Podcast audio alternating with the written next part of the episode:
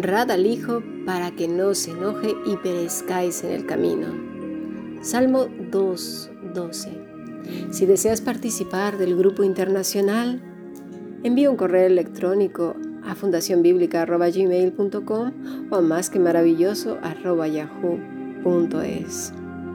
Bien, estamos estudiando a profundidad el Salmo 22, pero para analizar este Salmo tenemos que ver todo el contexto de la escritura. Comenzaremos pues como esta mañana hablando acerca de lo que hemos entendido mal sobre todo de ciertos pasajes como Apocalipsis 3:20. En alguna ocasión quizás llegaron a tu vida o fuiste tú, no lo sé. Algunos jóvenes misioneros, evangelistas o quizás en una iglesia en donde quizás te dijeron, Señor, nos gustaría hablar con usted sobre si ha invitado a Jesús a su corazón. Puede ser que hayan sido eh, cristianos honestos, entregados, que aman al Señor. Y se valora este celo por el testimonio cristiano. Pero lo que preocupa aquí es el abordaje. Si Jesús estaba esperando que lo dejaras entrar en tu corazón para salvación o en mi corazón para salvación, esa puerta no se abriría. ¿Por qué?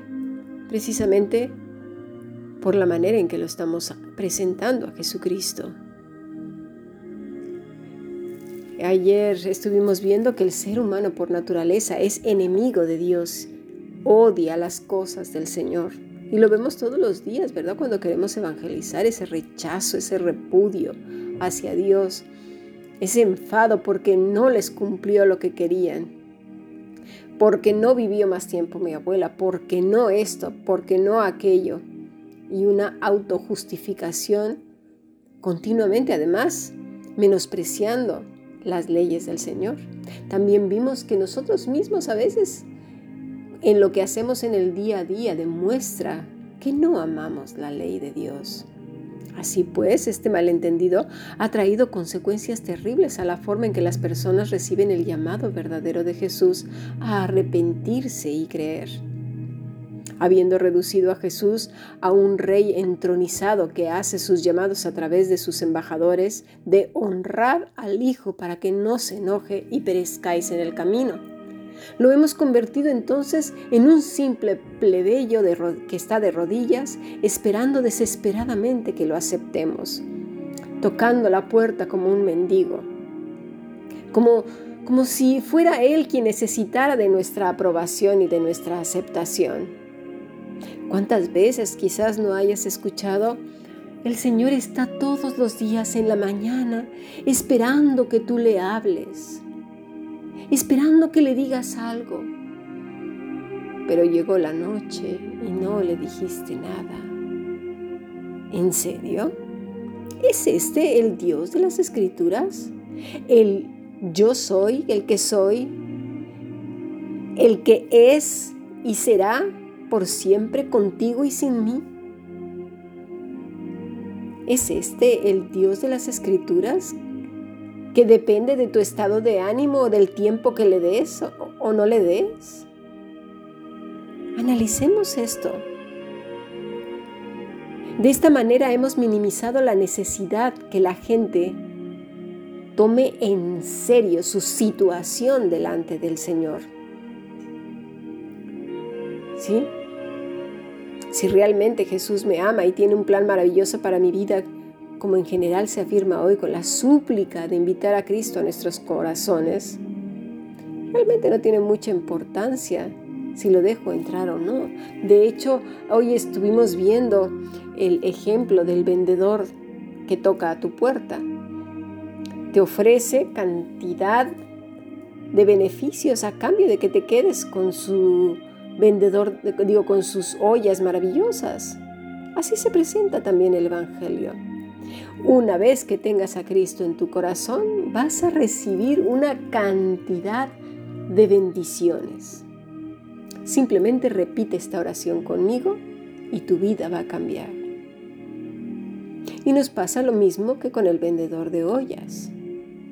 ¿Verdad? Resulta que las ollas pues, se rompieron, no hacían la, la comida como te lo prometieron, casi casi las ponías en los fogones y ya, ¡ting! No sé, por arte de magia aparecía la comida ahí y era además comida buenísima.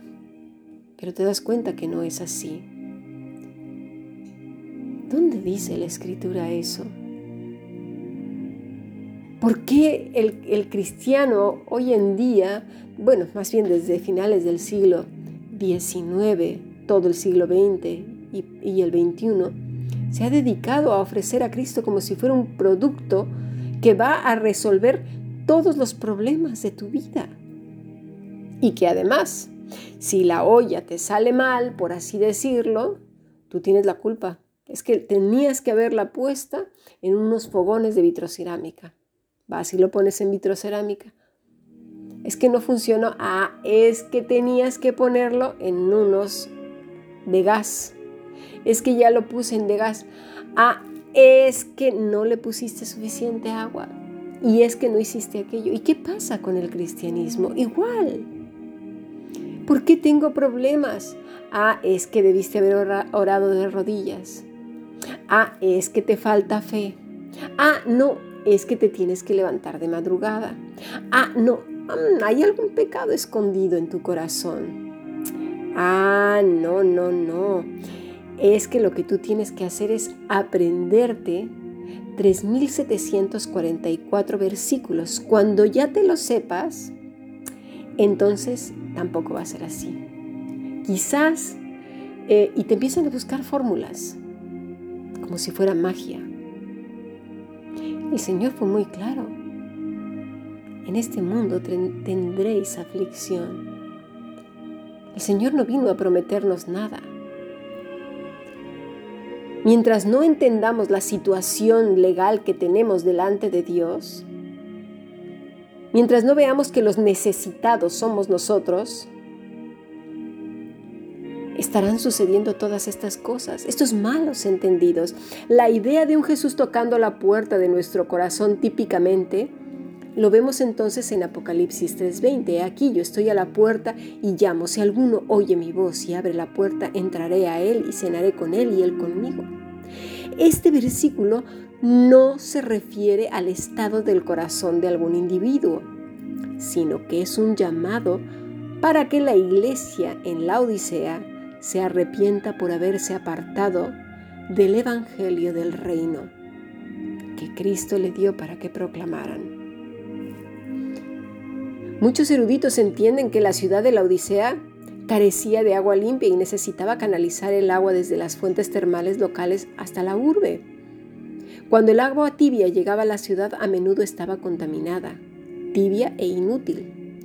Jesús parece vincular el estado espiritual de la iglesia con la horrible experiencia de recibir agua tibia que además tenía un sabor muy desagradable.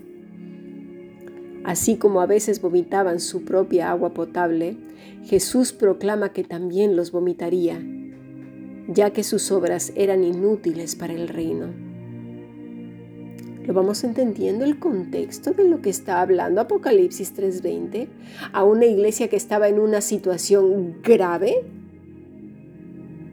no está Cristo suplicante. Es importantísimo que entendamos la Biblia en su contexto, porque Jesús también dice que Él es la puerta. ¿Es la puerta que a sí mismo se toca?